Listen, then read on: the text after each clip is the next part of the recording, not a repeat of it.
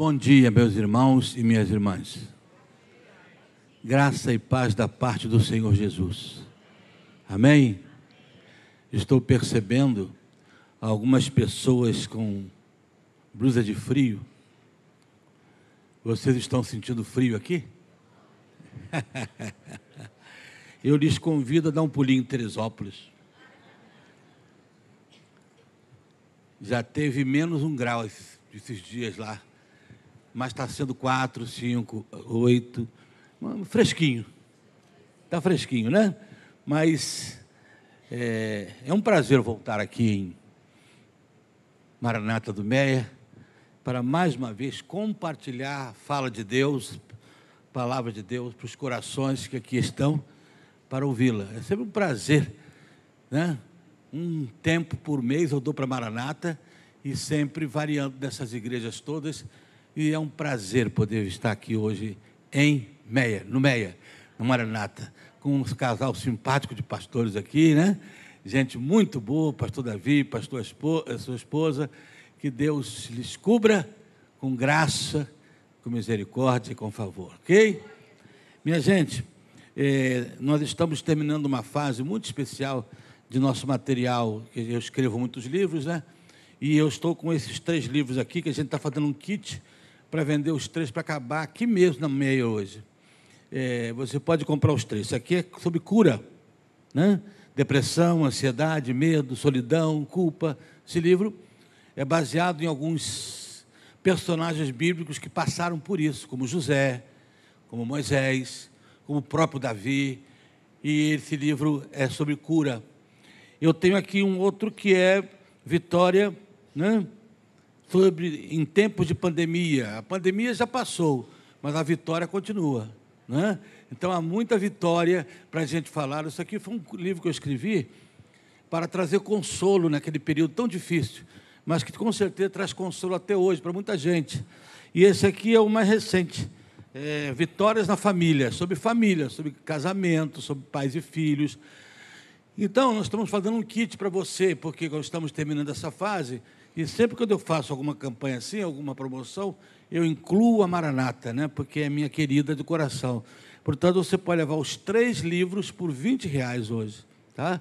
Muito fácil de você levar, muito fácil mesmo. Pode dar cartão, pode ter Pix, ticket refeição, vale transporte.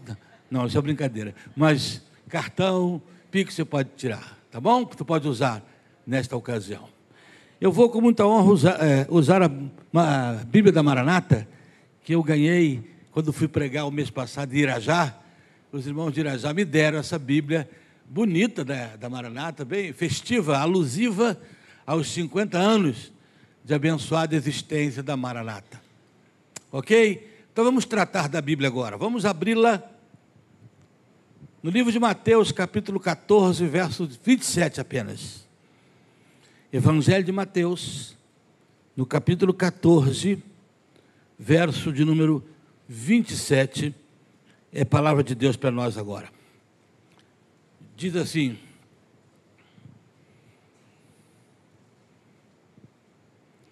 Mas Jesus imediatamente lhes disse: Coragem, sou eu, não tenham medo, não temam. Nas outras traduções está assim: tenham bom ânimo, sou eu. Tenham bom ânimo, não fiquem desanimados. Sou eu que estou aqui perto de vocês. Era uma tempestade que estava acontecendo. Estavam acometidos por uma enorme, uma imensa tempestade que estava ameaçando virar o barco. E Jesus vem andando sobre as águas. Os discípulos não sabem, não percebem que é Ele, e então, naquele momento, flui um medo tremendo, mas Jesus diz: tem um bom ânimo, tem um bom ânimo. Uma tempestade havia tirado o ânimo dos discípulos. Na verdade, nosso assunto hoje é isso. As coisas que nos tiram o ânimo e como, as, é, como essas coisas se caracterizam e como a gente pode vencer isso. Os discípulos estavam desanimados por causa da palavra na, na língua grega que foi escrita, a melhor tradução é essa: os discípulos estavam desanimados. Por isso Jesus disse: Tenha um bom ânimo, sou eu. Meus irmãos e irmãs queridos, de certa forma, eu e você sabemos que sempre é uma tempestade que nos tira o ânimo. Sempre. Ou é na vida profissional, alguma coisa acontece que bota a gente meio desanimado. É na vida familiar que algumas coisas cansam, fatigam. É na vida emocional, algumas situações acontecem na nossa vida emocional que nos tiram o ânimo. Algumas outras vezes, na própria vida espiritual, somos acometidos por um desânimo. E eu estou aqui hoje, é possível até, que eu esteja falando para alguém que está sendo acometido, que está sendo ameaçado pelo desânimo. O desânimo na vida espiritual, o desânimo de viver, o desânimo de todas as coisas, o desânimo de prosseguir dando passos. A gente sabe que a pandemia foi embora, mas o que ela trouxe de desânimo na vida das pessoas. E hoje, nós ainda enfrentamos muitas pessoas com desânimo por outros motivos. A igreja evangélica do Brasil está passando um período que precisa de urgente avivamento espiritual. Mas avivamento espiritual não é avivamento emocional, não é frenesi de homens, né? A gente tem visto aí que isso não deu certo. São anos tentando convencer as pessoas que se ela pular muito e gritar muito, ela está avivada. O resultado disso foi nada. Há muita fumaça e pouco churrasco. Né? Há muito, muito barulho, sem nenhuma vida, vida, vida. A igreja no Brasil cresce, cresce, mas cemitério também cresce, não há nenhuma vida lá. Né? Portanto, o que a gente tem que ter cuidado é exatamente com isso, porque o desânimo, ele às vezes é quase que imperceptível, e a gente vai ver isso agora. Eu olho e vejo na Bíblia alguns homens como Asaf, Asaf era ministro de música de Davi. Mas Asaf ficou desanimado. O que, que o desanimou? O que desanimou Asaf foi quando ele começou a olhar para a vida. No capítulo 73 de Salmos, se você ler quando puder, você vai descobrir Asaf cansado, se sentindo injustiçado, achando que Deus o tinha abandonado, que os incrédulos ganhavam muito, os incrédulos tinham uma porção de coisas, os incrédulos prosperavam, e ele passando uma dificuldade enorme.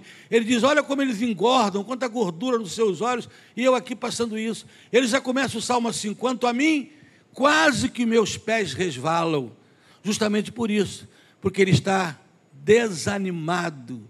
Desanimado. Agora a gente vai ver daqui a pouco como foi que Asaf se reanimou no Senhor. Mas, além de Asaf, eu posso citar Davi.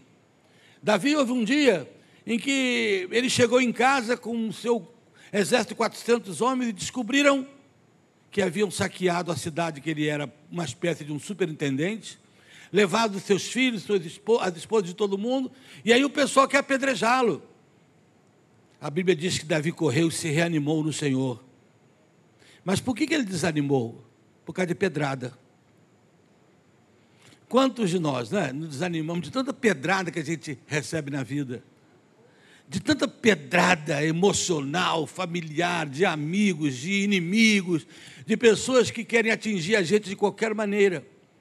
Davi se desanimou por causa de pedrada, mas eu tenho também a história de Pedro, que também teve um momento de desânimo. Qual foi?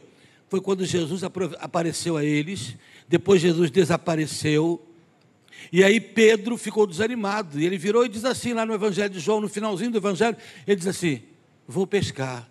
Ele estava totalmente desanimado. E por quê? Pedro estava desanimado porque estava com vergonha dele mesmo.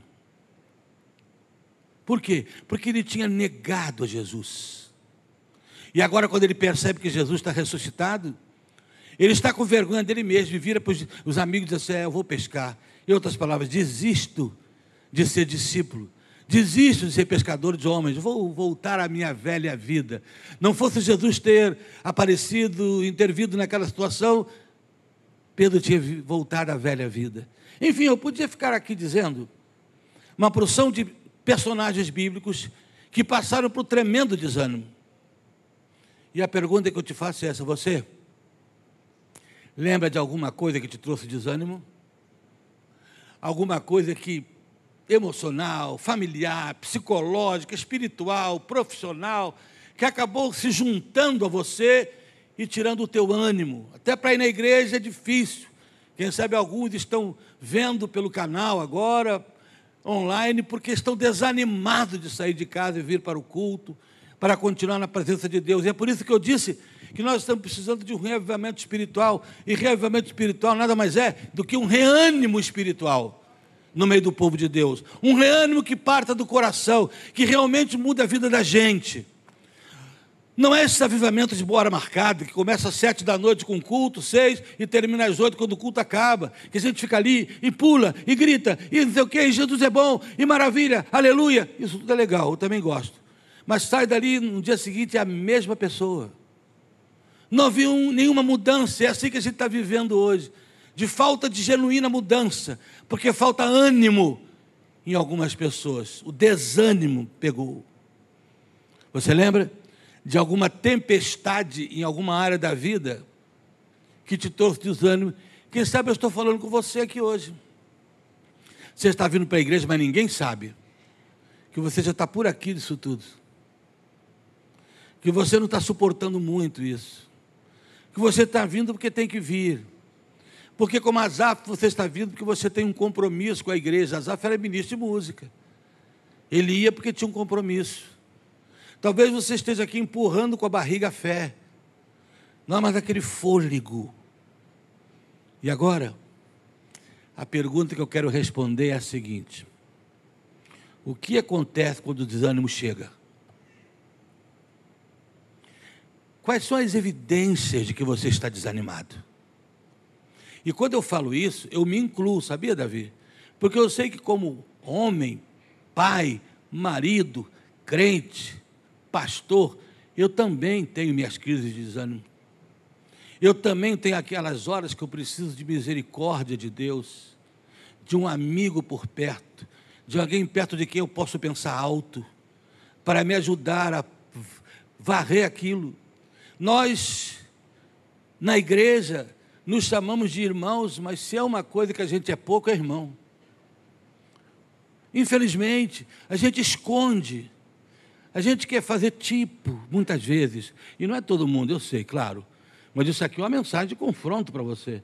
De gente que quer fazer tipo, quer mostrar que está tudo bem, que está feliz demais, quando acaba não está. Há pouco tempo eu perdi um colega pastor, ele estudou no meu tempo de seminário, nós somos colegas de quarto. Ele era gordão assim. Você conversasse com aquele rapaz, que era, era pastor agora, você jamais podia imaginar que ele tinha depressão, porque ele era um homem muito alegre, muito simpático, muito sorridente. Mas há pouco tempo ele se suicidou. Se suicidou. O estado e o estágio que chegou o seu desânimo levou a desistir totalmente da vida. O que, que acontece quando a gente está desanimado? Vê se algumas dessas coisas aconteceram com você. Primeiro, há um esfriamento quanto às práticas da vida cristã. A pregação já não tem mais importância. Eu vou se der, se não der, eu não vou. Se tiver muito frio, eu não vou. Se tiver chovendo, eu não vou. Perdeu-se a fome da palavra. Aquela coisa de sentar e engolir a palavra, de anotar, de ficar ali, quer receber. Há pessoas que perderam a fome da palavra. Os louvores continuam os mesmos, abençoados. O pregador continua pregando a palavra de Deus de maneira ungida. Os louvores continuam ungidos, outros ficam olhando para o lado, para alguém que está de braço levantado, e você não está sentindo mais nada. Não está mais sentindo aquele fôlego que já teve, aquele desejo de adorar, aquele momento de adoração era extremamente significativo onde você tinha aquela hora de fazer aquele barulho santo, aquela hora de explosão emocional, espiritual, fruto de você estar cheio do Espírito Santo, cheio de Deus. Sim, não tem mais sentido espiritual. E a ceia do Senhor? Tem pessoas que participam da ceia, mas não tem mais aquela emoção aquela coisa que a ceia sempre significou para nós, né? Morte, sepultamento de Jesus, seu corpo ali, simbolizado pelo pão, o cálice, aquela emoção, aquela coisa que nos impregnava de força. Isso. Às vezes, o desânimo bate de uma maneira que a gente nem reconhece quando Jesus está perto. Esses aqui, quem estava vindo para estar com eles, andando pelas águas, sobre as águas, era Jesus, mas os discípulos não perceberam. Por isso ele gritou: tenham bom ânimo, nesse desânimo aí vocês vão entrar em pânico. Tenham bom ânimo.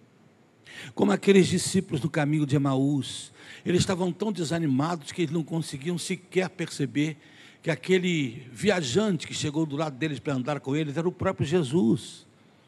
Algumas vezes o Senhor chega, às vezes o Senhor está ali fazendo algo maravilhoso, mas a gente está tão desanimado que a gente não crê mais que é Ele. Não, isso é coincidência, isso é assim mesmo, a vida é assim mesmo. A gente não crê mais que é Ele que está ali, a gente não crê mais que a Sua presença faz milagres, como a gente ouviu agora aqui pela nossa irmã, milagres extraordinários, movimentações tremendas do poder de Deus, mas a gente está tão frio, tão sem força espiritual, tão sem ânimo algumas vezes, que a gente sequer percebe aquilo ali, e a gente precisa voltar a conhecer e a reconhecer a presença de Jesus nos mínimos detalhes da vida. Nas pequenas coisas que acontecem, atribuir a Ele, saber que Ele está ali, saber que não cai um fio de cabelo da sua cabeça sem que Ele permita que Ele está ali o tempo todo, que Ele vigia, que Ele guarda. Eis que estou convosco, não são alguns dias, todos os dias, até a consumação dos séculos. Eu, Senhor teu Deus, te tomo pela tua mão direita e te digo: não temas, porque eu te ajudo. O Senhor é o meu pastor, então nada me faltará. Esforça-te e tem bom ânimo, porque o Senhor teu Deus é contigo por onde quer que andares. É essa verdade que tem que outra vez encher, empanturrar nossa alma para a gente poder voltar ao ânimo que perdeu. Quantos de nós experienciamos essas coisas? E sabe, às vezes a gente não quer falar sobre isso. Porque sutilmente a gente foi permitindo que a visão que muitos de nós, não são todos, claro, tem de igreja é que é um lugar de alto astral. Então, se eu for à igreja, eu tenho que estar sempre alegre. Mas eu queria que você soubesse que aqui tem espaço para quem quer chorar. Aqui tem espaço para quem não quer levantar a mão para cantar, que não quer ficar em pé. Aqui tem espaço para alguém que diz: ore por mim, que eu não suporto mais. Eu estou vendo vocês cantarem com essa alegria toda, eu não sinto mais. Ore por mim, porque chega o dia da ceia, mas não é mais o que era. Ora por mim, porque eu ouço uma mensagem, tanto faz ouvir como não ouvir, não balança mais meu coração. Aqui é espaço para gente que sofre. Igreja é lugar para gente que sofre. Se o seu problema, se você tem problema para resolver, se você tem angústia no coração, seu negócio é aqui. É aqui mesmo. Isso aqui é a oficina do Espírito Santo. É aqui que se cuida de pessoas. É aqui que Deus quer cuidar de gente. É aqui que o Senhor Jesus deu a vida dele para nos permitir nos aproximar dele em tempos difíceis, em tempos como esse. Portanto, há um esfriamento na prática cristã quando a gente está desanimado. Fique atento para isso. A segunda coisa é que quando a gente começa a desanimar, não há nenhuma motivação para comunhão com o corpo de Cristo. Por isso, cada vez menos eu venho à igreja. Porque tanto faz para mim ver pela televisão, em casa, ou, vir aqui, eu não estou mais animado, não, não tenho prazer de estar com os irmãos. É isso? Existe hoje a famosa igreja dos ou igreja ou comunidade dos desigrejados. Que isso? São pessoas que acham que não precisam de igreja, mas a Bíblia Sagrada diz em Hebreus que vocês não devem deixar as suas congregações como é costume de alguns. Portanto, estar aqui é muito mais do que uma obrigação, é uma graça, é privilégio abraçar um irmão, entrar em comunhão com ele. O Senhor Jesus falou isso. A Bíblia diz assim: o Senhor Jesus, onde dois ou três estiverem reunidos em seu nome, em meu nome, aí estou. Essa ideia de estar reunido é presente.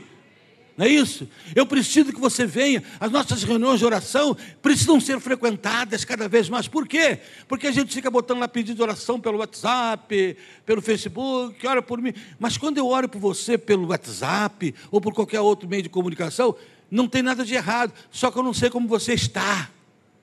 Mas quando eu estou perto de você, eu olho para o teu rosto, eu vejo se você está rindo, se você está chorando, se você está precisando de um abraço.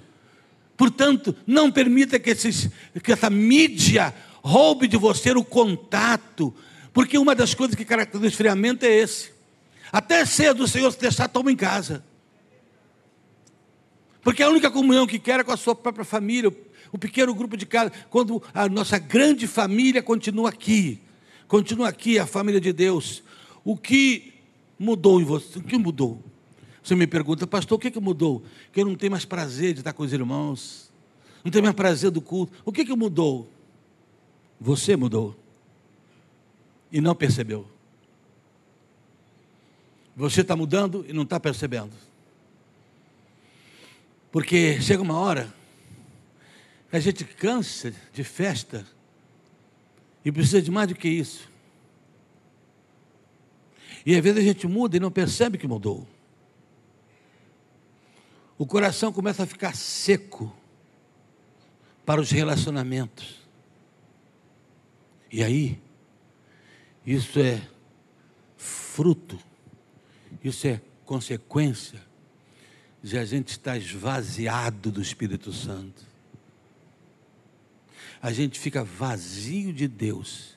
E quando a gente fica vazio de Deus, a gente se esvazia de tudo mais. Desse calor humano, desse amor que nos constrange a estarmos juntos. A gente perde isso.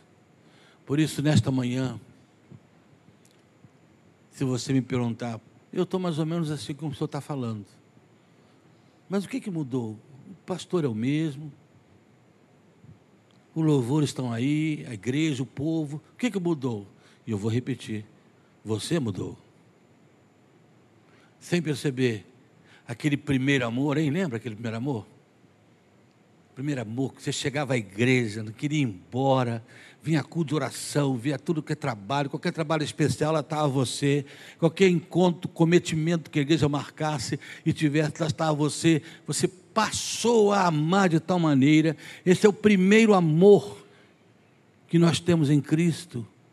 É aquela hora bendita, é aquela situação em que tudo é motivo de oração, tudo é motivo de estar perto, tudo é motivo de ir à igreja. Hoje, alguns, eu já vou domingo de manhã, chega. Né? E aí você perde completamente a doçura, a beleza da comunhão com os outros irmãos, a comunhão com a igreja de Cristo, comunhão dos santos. Né? Jesus, quando orou no capítulo 17 do Evangelho de João, uma das coisas que ele pediu, a sua oração sacerdotal, a oração que ele fez intercedendo pelos discípulos antes de ir para o céu, e ele fez aquela oração por nós também.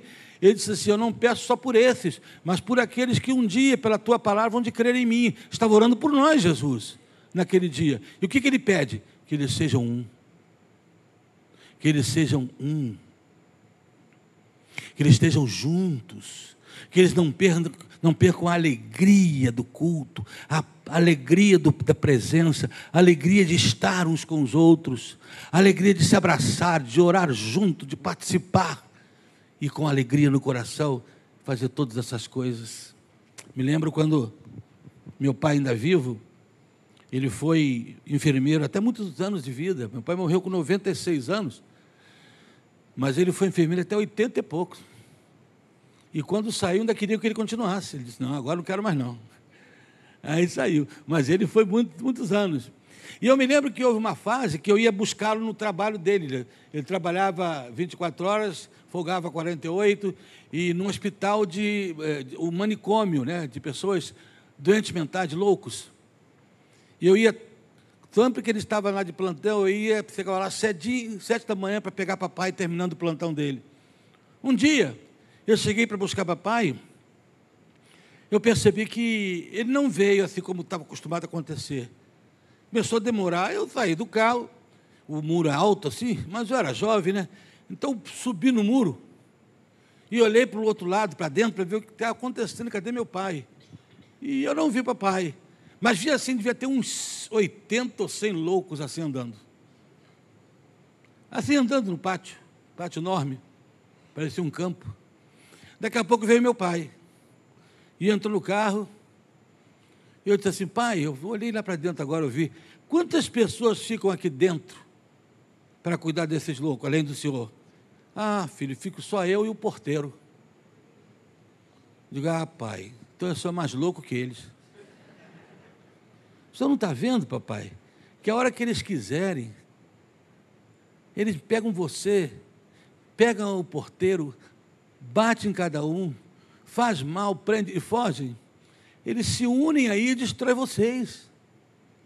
E papai respondeu uma coisa que eu nunca mais esqueci. Ele disse assim: Fica tranquilo, filho, porque os loucos nunca se unem para nada. Eu aprendi isso. Os loucos não se unem. Os que cometem loucura na vida querem distância um dos outros. Querem estar longe. Mas como você não é louco, eu creio que você quer estar perto do seu irmão, da sua irmã, mas o desânimo tira isso. Aquele fervor de amor que a gente tem. Isso é porque a gente mudou. Em terceiro lugar, amada igreja, note bem, primeiro, o, o desânimo cria um esfriamento nas, nas, nos cometimentos, na prática cristã. Segundo, cria um esfriamento, um desânimo quanto aos relacionamentos cristãos. E terceiro, o desânimo cria um senso crítico em relação à igreja. Ah, a pessoa que começa a desanimar, ele só vê coisa ruim nos crentes e na igreja. E isso serve para justificar, para amortecer a sua consciência. Ah, para ser crente igual a fulano, eu prefiro não ser. Para ser igual a Beltrano e a igreja assim, então eu não vou não para ser assim. Isso amortece a consciência dele. Mas isso geralmente são os de fora que falam. Existe um outro tipo de esfriamento, de crítica entre crentes, sabe qual é? É aquele assim, ó, quero fazer mais nada aqui não, porque ninguém me ajuda. Estou sozinho. Ninguém quer me ajudar a fazer isso. Olha, estou o dia inteiro aqui trabalhando sozinho. Aí faz aquela cara, sabe aquela cara de pálido, quem está com hepatite na alma. Estou cansado, ninguém me ajuda. Começa a justificar. Eu continuar cantando naquele coral, todo mundo só chega atrasado no ensaio. Oh, vou ficar nessa igreja, aqui só tem hipócrita. Quando falarem que só tem hipócrita, Deus diz, fica tranquilo, tem lugar para mais um, pode vir. Tem sempre lugar para mais um. Começa a crítica em relação aos crentes, em relação à igreja, em relação ao pastor, em relação à liderança. Começam a ficar criticando tudo, desanimando por causa disso. Mas não é eu disse errado, não é desanimando por causa disso. Isso acontece por causa do desânimo. Porque quando você está firme, você aguenta o tranco. Não vai desanimar por causa de outras pessoas. Ei, você não está aqui por causa de ninguém, você está aqui por causa de Jesus Cristo. Você está aqui porque está servindo ao Senhor, seu Deus. Se as pessoas não estão fazendo o que deviam, deixe elas darem conta a Deus. Conversa com elas, exorte, oriente, confronte com amor, mas caminhe, não desista não, não entrega seu cargo não vai entregar. Sabe o que você vai entregar? Porque você está desanimado. Ei, o que mudou? Repito, você mudou. Você está desfazendo do que fazia, parando a sua vida. Quanta gente já fez a porção de coisa na igreja e hoje está sentado no banco, com a boca cheia de dentes, esperando a morte chegar? Quantos? Muitos. Estão aí, com essas músicas, né? Que o tempo passou na janela e só Carolina não viu. Está sentada ali, vendo a vida passar Agora mesmo aqui o pastor está propondo um projeto para animar os que não estão fazendo nada. Não é isso? Eu sei a história de um rapaz. Ele chegou perto do pastor e disse assim: Eu vim dizer ao senhor que eu quero desligamento da igreja. Ah, mas por que, rapaz? Não, não estou fazendo nada aqui. Me sinto tão inútil, isso aqui não tem nada para fazer. Eu queria o desligamento. O pastor disse: Tá bom, mas antes disso, eu estou saindo agora, rapaz, que eu tenho que fazer uma visita no hospital que o irmão, vou usar o nome fictício, o irmão João, ele está muito doente, está no hospital, eu vou lá visitar. Você quer ir comigo? Aproveitar, o rapaz disse assim, é, não estou fazendo nada, eu vou. E foi com o pastor. Chegou lá, visitaram, visitaram. O pastor pediu que ele orasse, orou, saiu dali. O rapaz disse assim: É, pastor, o irmão João está precisando de mais visitas. Ele disse: Pois é, rapaz, eu não vou poder mais vir essa semana. Você não podia vir aqui no final de semana para mim, visitar o irmão João? É, não estou fazendo nada, eu vou. E ele foi. Voltou e deu relatório. Pastor, foi uma visita maravilhosa. Eu conversei com tantas pessoas do quarto, oramos com todo mundo junto. Olha, o irmão João vai ter alta, ele quer um culto na casa dele. E o pastor disse: Que dia? Ah, ele quer o culto sábado, assim, assim, assim. Rapaz, sabe que eu não vou poder ir? Você não podia ir lá pregar para mim, não? Eu não estou fazendo nada, eu vou. E ele foi. Voltou de lá, pastor. Os vizinhos do irmão João estavam tudo lá. A casa cheia. Eu preguei. Teve gente que pediu, o vizinho dele pediu culto na casa. Vamos fazer um culto na casa de um vizinho lá. E o pastor disse: Que dia? É dia tal. Rapaz, não vou poder ir. Você pode ir, não? Ah, posso, não estou fazendo nada, eu vou. O garoto começou a pregar, o garoto começou a descobrir um talento, o garoto começou a se aquecer, se reanimar. Um dia ele está passando no corredor da igreja com a Bíblia num braço, com um monte de papel no outro, no corredor, indo para uma sala. Começou a ser pregador para os, jovens da igreja. Tudo quanto é culto jovem, lá estava ele pregando, culto ao ar livre. Aí quando ele ia passando no corredor, o pastor abriu a porta do gabinete, pegou ele pelo braço. Entra aqui. Entrou, fechou. Agora eu estou com tempo, podemos falar da sua, da sua exclusão, do seu desligamento. Aí ele, eu? É, você tem um, um, quase dois meses, você chegou aqui me pedindo desligamento da igreja. Ah, pastor, mas agora não posso não, estou até aqui de serviço. Se ocupa, rapaz. Faz alguma coisa. Faz alguma coisa. Você vai ver que o ânimo volta. Eu não estou nem falando aqui se você é crente, se você não é, não estou aqui para discutir a sua fé. Estou aqui para falando daquele desânimo que tira esse mover de Deus no meio da igreja que faz com que a gente faça um trabalho ali na frente e algumas pessoas não têm ânimo sequer. Que tem um culto no dia de semana, eu sei que alguns não podem vir, eu sei que alguns correm risco por causa do, né, de assalto, eu sei que tem pessoas que estudam, mas também eu sei que tem uma porção de gente que podia vir, está em casa vendo televisão. Isso a gente sabe também. Nós estamos precisando desse reânimo que você abandone esse senso crítico e descubra o seguinte: eu acho que nisso tudo, quem está mudando sou eu. Eu não estou percebendo que eu estou mudando. Eu não estou percebendo que a frieza começou assim. Eu era do primeiro amor, quando era o primeiro amor, eu estava em tudo, depois comecei, isso aqui eu não vou, isso aqui eu não preciso isso, isso aqui eu não vou mais, isso aqui. É, é uma coisa assim difícil. Sabe, eu não sei vocês aqui, mas às vezes, quando se converte alguém na igreja, fica muito, entusiasmado. A gente trabalha lá com discipulado cristão. Eu falo logo para aqueles que vão discipular: olha, você é crente velho, bastante tempo na igreja. Cuidado para você não estragar esse rapaz. Porque eu nunca vi gente para estragar crente novo como crente velho. Alguns crentes velhos, quando eu digo crente velho, estou falando de velho por dentro, sabe? Aquele que fica assim, Ei, ah, rapaz, você não sabe de nada como é que é aqui na igreja. Ah, isso aqui, ah, isso aqui, você pensa que essa coisa boa que é? Não é assim não. Tem gente que estraga. Tinha um rapaz, começou a nossa igreja, depois afastou. Afastou. Rapaz bom. Um dia ele apareceu lá no culto, da porta. Todo acabrunhado, sem graça. Quando ele chegou na porta, teve uma abençoada, Davi. Que chegou, ah, você aqui? Não acredito, vai chover, alto na frente de todo mundo. O rapaz tivesse um buraco ali, tinha enfiado a cara, coitado. Porque aquela irmã, de vez de dar boas-vindas, expulsou o cara. Porque, infelizmente, aos críticos, pode ver, escola dominical tem gente que só vai para criticar a igreja. Só vai para criticar o que se faz na igreja. Eu disse isso há pouco tempo para um rapaz. Eu estava na casa dele visitando e ia, conversando com a mãe dele, ele chegou e começou. Aí quando ele terminou, ele disse, escuta, além de você, quem mais serve para ser crente?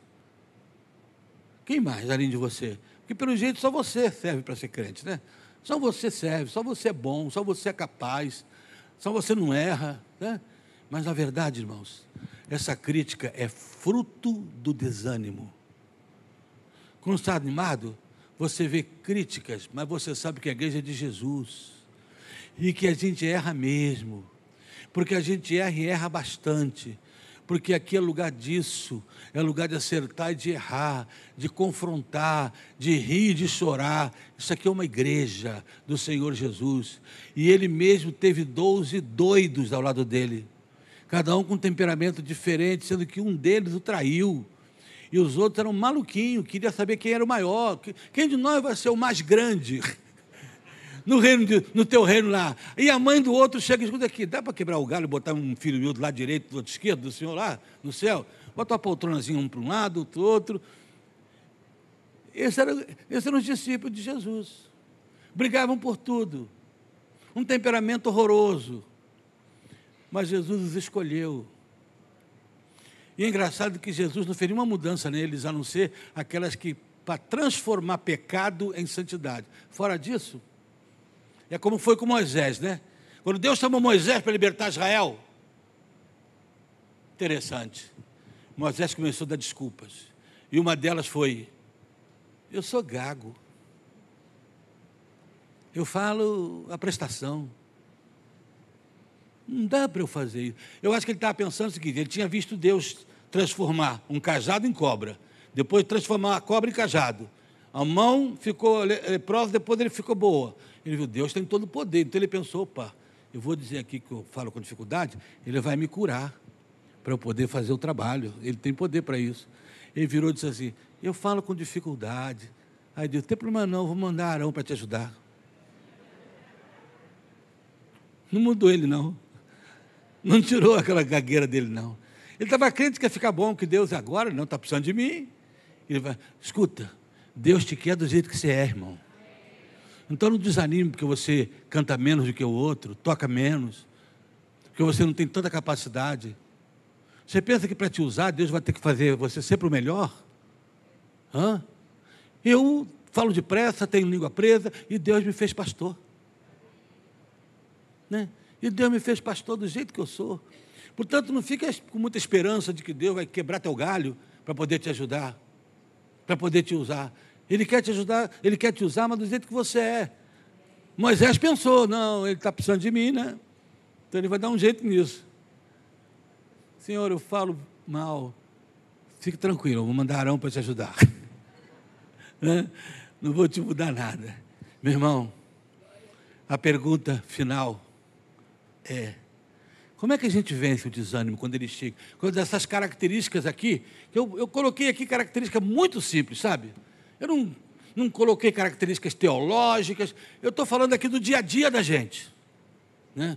Do nosso dia a dia, do arroz, que feijão, do arroz que feijão que a gente come, que a gente existe, que todo mundo passa, que todo mundo experimenta. E como é que a gente vence o desânimo? Primeiro, não tente reanimar-se sozinho. Não tente reanimar-se sozinho. Você não vai conseguir. Não tente a síndrome de Judas. Não, eu errei, deixa para deixar que eu mesmo conserto. Foi lá tentar consertar junto com os sacerdotes. O que ele conseguiu foi morrer, se suicidar. Não tente, você precisa de ajuda. Em Isaías, no capítulo 41, verso 6, a gente lê assim, ó. Isaías 41, verso 6. É uma coisa muito interessante. A palavra de Deus diz assim: Um ajudou o outro e disse a seu próximo: Ser forte, anima-te. Um ajudou o outro. Você precisa ter um amigo. Não estou falando só que você precisa ter pessoas, colegas. Você é jovem, você precisa ter um amigo. Não é aquele só da brincadeira, da gozação, não.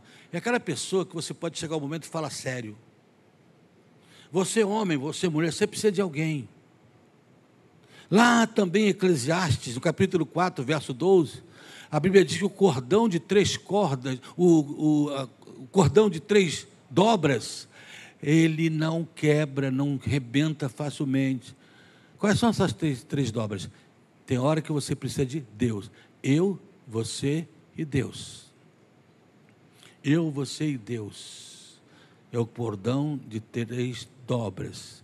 Isso aqui não tem a ver só com marido e mulher, não. Isso tem a ver com eu, você e pessoas que a gente tem que sentar, pegar a mão de alguém, ou sentar perto e orar juntos. Um ou outro ajudou e disse ao teu irmão: esforça-te. Meu irmão querido, você tem alguém assim?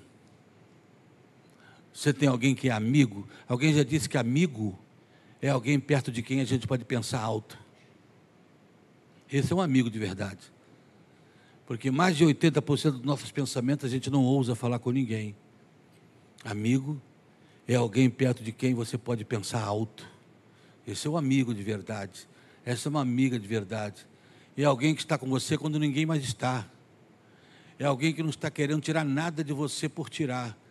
Está querendo ajudar. Portanto, não tente se reanimar sozinho. Seja sincero. Não chega na frente do espelho. Daqui para frente, voltar a ser aquele que eu era na igreja, na vida cristã. Estou renovando. Ótima essa palavra. Mas daqui a 15 dias me diz como você está. É difícil. É hora que precisa de apoio. Algumas vezes nosso desânimo é fruto de pecado. Então, por causa disso, nós precisamos de alguém que a gente possa confessar e chorar com a gente e ajudar a gente a vencer. A vencer as nossas limitações, as nossas fragilidades, as nossas fraquezas. É chegar perto de alguém e dizer assim: Olha, eu tive um diagnóstico médico aqui que está me preocupando demais. Você pode orar comigo?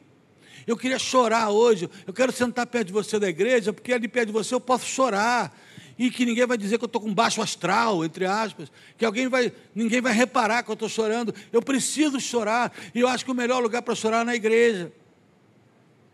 Eu me lembro de um pastor na Carolina do Norte. Teve um domingo de manhã que antes de sair de casa ele brigou com a mulher, brigou com os filhos, brigou com. Ninguém se entendeu em casa. E a mulher dele ficou em casa, as crianças também, e ele foi para a igreja, tinha que ir. Ele chegou lá, entrou no gabinete, se trancou e ficou lá. Acabou a escola dominical, começou o interlúdio. Cadê o pastor? Alguém foi lá no gabinete dele e disse: Pastor, está na sua hora. Ele levantou com um desânimo. Mas foi. Chegou na frente do povo, no púlpito. Olhou para o povo, o povo na expectativa dele falar e disse assim: Não tenho nada para dizer a vocês hoje. Nada. Antes de sair de casa, briguei com a minha esposa, briguei com meus filhos, ninguém se entendeu hoje em casa.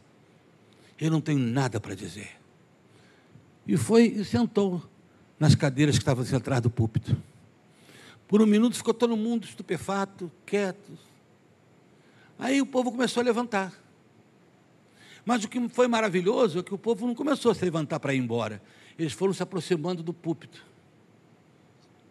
Foram se aproximando, foram se aproximando, fizeram uma roda enorme. Um jovem pegou um violão, começou a tocar, começaram a cantar.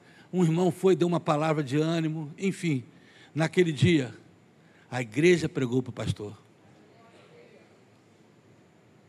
Aí eu pergunto a você: se algum dia o pastor Dário chegasse aqui, ó, hoje, eu e a Loura brigamos.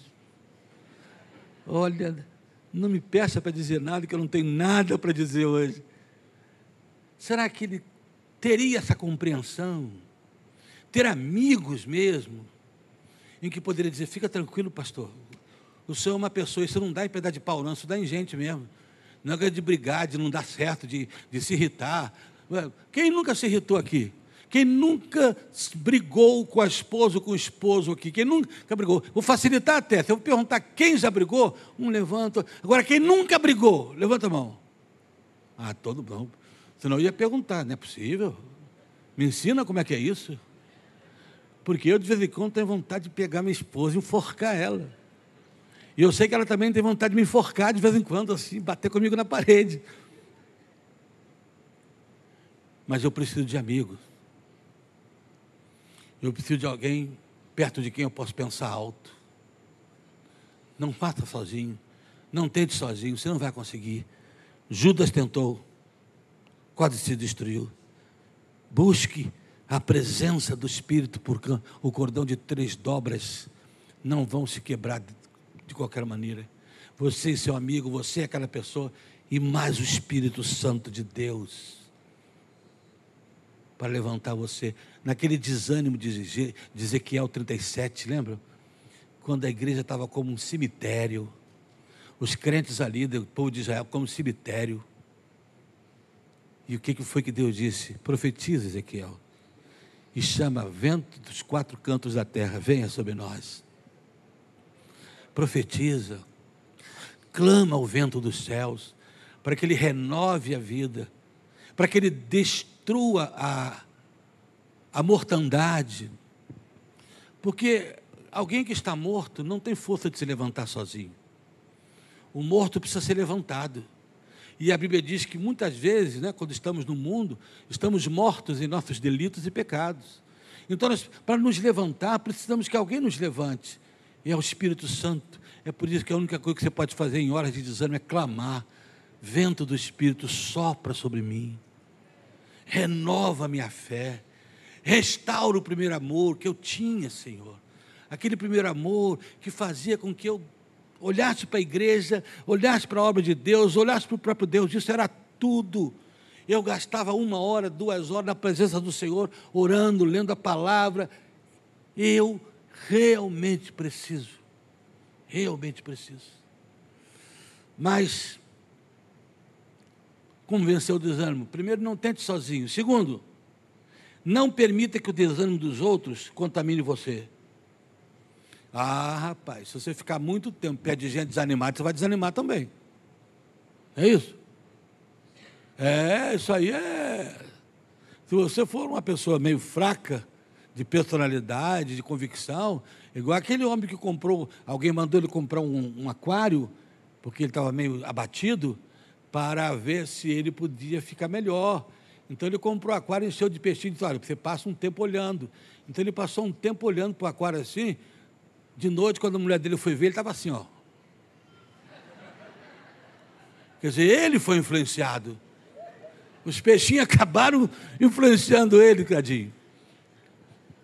Não permita. Os doze espias, lembra dos doze espias? Dez deles voltaram achando que eram gafanhotos, se agafanhotando. Tadinho de nós, lá só tem gigante. E com esses dez, eles arrastaram Israel inteiro com eles no desânimo, de tal maneira que Deus disse: ninguém vai entrar na terra por causa disso, vocês são uns frouxos. Eu disse que vou dar a vitória e vocês estão com medo de quê? Apenas dois disseram com a gente: não, nós vamos entrar. Josué e Caleb disseram assim: não, que foi outra deles que são como pães para nós. Sabe o que eles estavam dizendo? Nós vamos engolir eles. Só eles dois entraram. Ei, não é porque tem uma maioria pensando de uma maneira que aquela maioria está certa. Quantas vezes a maioria está errada? Quando gritaram crucifica Jesus, era, era, era a maioria. Que farei de Jesus chamado Cristo, a grande massa? Crucifica-o, crucifica-o. Sim, cuidado. Cuidado, porque pessoas podem te desanimar. Cuidado que pessoas perto de você podem trazer frieza para o seu coração. Se houver pecado na sua vida, peça a Deus que restaure. Davi, no Salmo 51, está desanimado, tinha adulterado, e agora o profeta Natan confronta ele e diz: fez isso, Davi. Ele agora está arrasado quando descobre o que fez. E ele começa assim o verso 1: Compadece de mim, ó Deus. Tem misericórdia de mim, ó Deus. Sim. Ele pediu perdão. Ele pediu a Deus que lavasse todo o seu pecado. Pediu perdão a Deus. E pediu ao Espírito Santo que lhe devolva, que lhe devolvesse o ânimo, como está nesse mesmo capítulo 51 de Salmos, verso 8, verso 12, quando Davi diz assim: restitui a alegria da tua salvação. Sabe por quê, Senhor? Eu sei que eu sou teu servo, eu sei que eu, tô, que eu sou seu, mas o meu pecado me tirou alegria. Você sabe, irmãos, quando o pecado nos tira alegria, é uma coisa boa. E o pior de tudo é quando o cinismo toma conta, e a frieza, e o desânimo, que a gente é capaz de estar em pecado e subir aqui em cima, cantar. Né? Mas quando você está sincero com Deus, você vai subir ali em pecado, o pecado te pega na escada e ri de você. Davi era um homem de Deus, homem segundo o coração de Deus. Por isso, por isso que quando ele pecou, ele disse: Devolva a alegria. Não retires de mim o teu Espírito Santo que o Senhor colocou um dia. E torna a dar-me a alegria da tua salvação.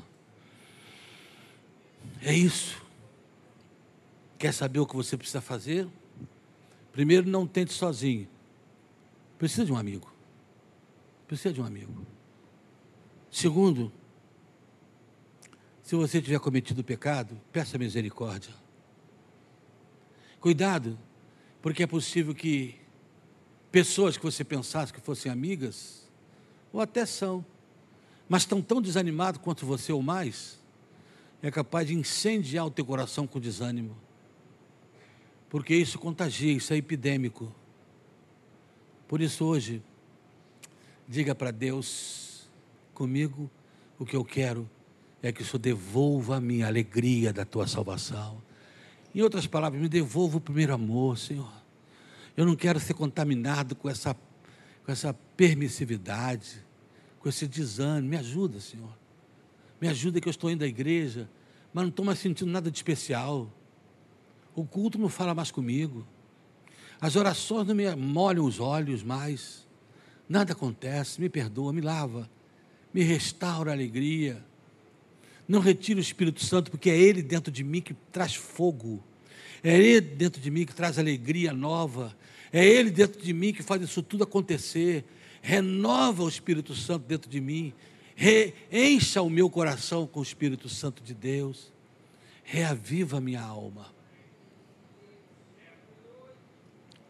É tempo de você pensar no primeiro amor. Lembra do primeiro amor? Hã? Aquele primeiro tempo em que Jesus era tudo. Ele era tudo. Seja sincero. Você que deixou de fazer uma coisa ou outra, seja sincero com você mesmo. Você crê que você ainda é o mesmo? Você crê que você ainda é a mesma? Você evoluiu na fé? Ou não? Como está? Eu quero orar com você. Eu quero orar com você. Com quem eu quero orar? Eu quero orar que se houver alguém aqui que o desânimo te pegou, na, te pegou na caminhada.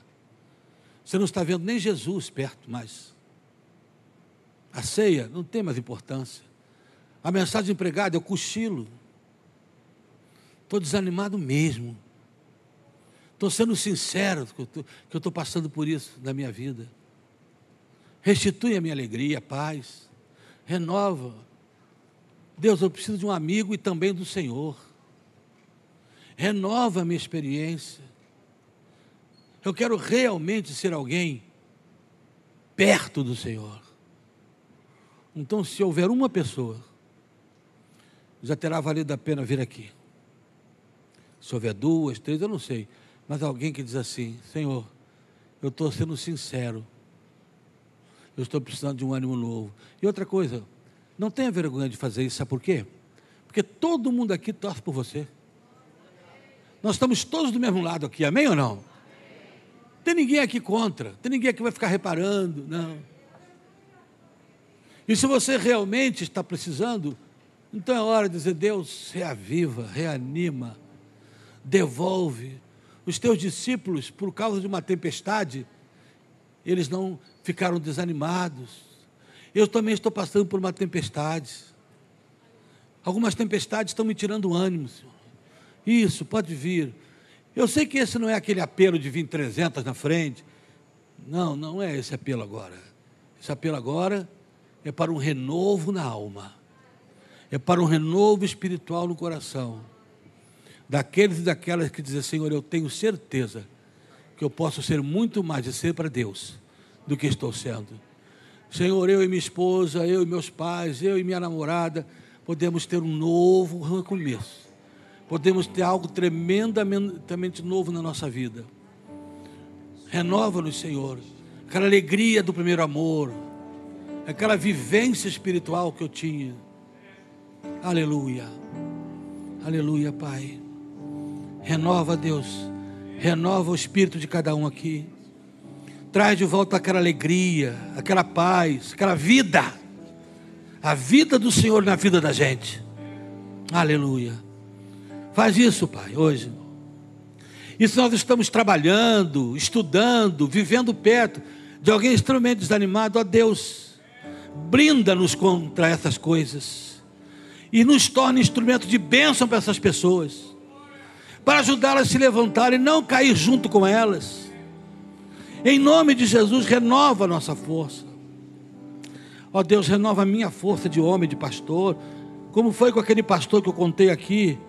Eu quero saber que um dia, se eu precisar, a minha igreja será capaz de me consolar, será capaz de orar por mim, como ora, de pregar para mim, porque eu preciso, Pai. Há tantas vezes que eu preciso de um renovo. No meu ministério, quantas vezes eu já me cansei, quantas vezes vem a vontade de jogar tudo para o alto como Azaf Borba, como Azaf, ó oh Deus, que teve aquela experiência terrível, mas que voltou, mas que voltou. Eu quero dizer só uma coisa para vocês que estão aqui na frente, só uma coisa, olhem para mim um minutinho. Azaf, se você leu o Salmo 73, ele está lamentando, desanimado, querendo parar tudo, mas quando chega no verso 17, ele diz assim: até que entrei no santuário de Deus. Engraçado, ele era ministro de música, ele vivia no santuário. Como é que ele diz agora entrei no santuário? Sabe por quê? Porque o santuário tinha deixado de ser santuário para ele, era só lugar de trabalho. Ele estava vivendo de um jeito que o, que o templo não passava apenas do profissional, do trabalho profissional dele. Ele diz: até que teve um dia que eu larguei isso tudo, esqueci que era ministro de música, esqueci do meu salário ali, esqueci de tudo isso e entrei no santuário. Isto é, hoje eu vim aqui para adorar. Então, se você entrou aqui por qualquer outro motivo, entre no santuário agora. Entre no santuário agora. Você veio aqui porque papai veio, porque minha namorada veio, porque meu marido veio, porque é dia de ir, porque é domingo. Não. Venha hoje assim, eu estou entrando hoje no santuário. Eu estou aqui hoje para adorar. Eu estou aqui olhando para outra coisa. Eu vim adorar o meu Deus. Eu vim ouvir a palavra e ser abençoado por ela. Eu vim cantar com o povo e ser abençoado pelo cântico. Oh, no dia da ceia eu quero vir e receber graça do Senhor. Pai, faz isso em cada um. Como fizeste com Asaf, que saiu dali depois, dizendo que ninguém, ninguém é capaz de restaurar como o Senhor pode porque só o Senhor é Deus. Eu entrego cada vida aqui, eu entrego cada pessoa, cada sentimento que habita o coração de cada um, porque eu não sei, mas não é importante eu saber, o importante é tu e elas, tu e estas pessoas. Isso aqui não é um confessionário, isso aqui é um púlpito. Essas pessoas precisam confessar, mas é o Senhor. E receber agora aquele fôlego novo do primeiro amor. Eu os abençoo. Eu as abençoo. Eu as cubro com o sangue de Jesus. E peço o mover poderoso do Espírito Santo. Para que essas pessoas nunca mais sejam as mesmas. A partir desta manhã. Eu oro no forte, no doce e no sagrado nome de Jesus. Amém e amém.